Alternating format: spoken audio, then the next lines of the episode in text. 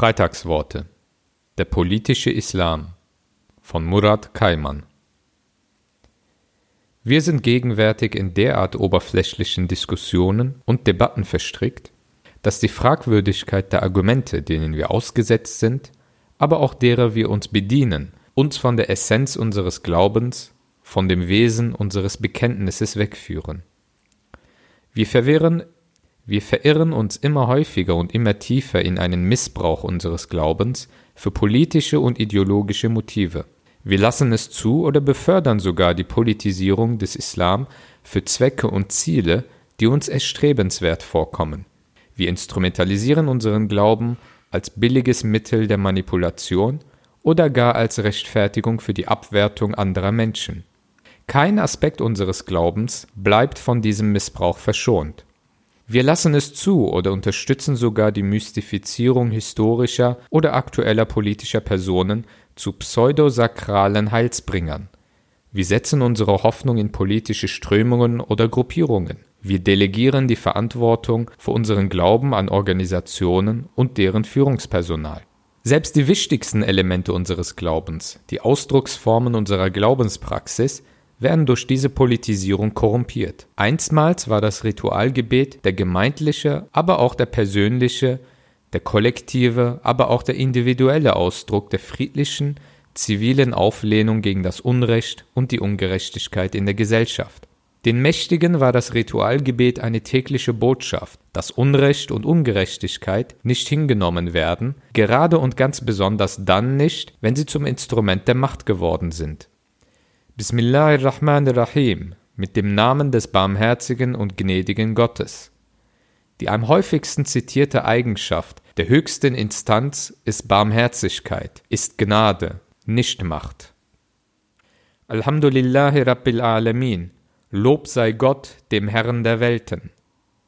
Es gibt eine höhere Instanz als die Instanz der weltlichen Macht. Ar-Rahman Rahim, dem Barmherzigen und Gnädigen.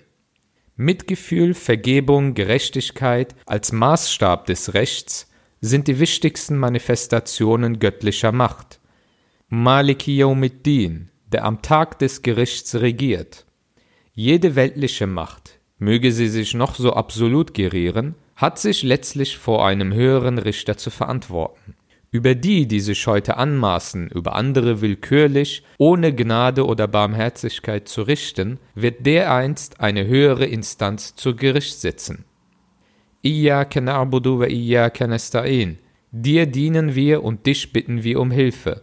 Zuflucht und Hoffnung liegen einzig bei Gott, Ihm gebührt die alleinige Dienerschaft des Menschen, der weltlichen Macht dient der Mensch nicht. Er hinterfragt ihren Anspruch, ihre Legitimation und damit ihren Einsatz für Recht und Gerechtigkeit. Wir aber haben aufgehört zu hinterfragen. Wir haben uns verloren in einer Dienerschaft für Ideologien, für politische Programme, für Nationalismen, ja selbst in einer Dienerschaft für einzelne Menschen, denen wir Macht zuschreiben.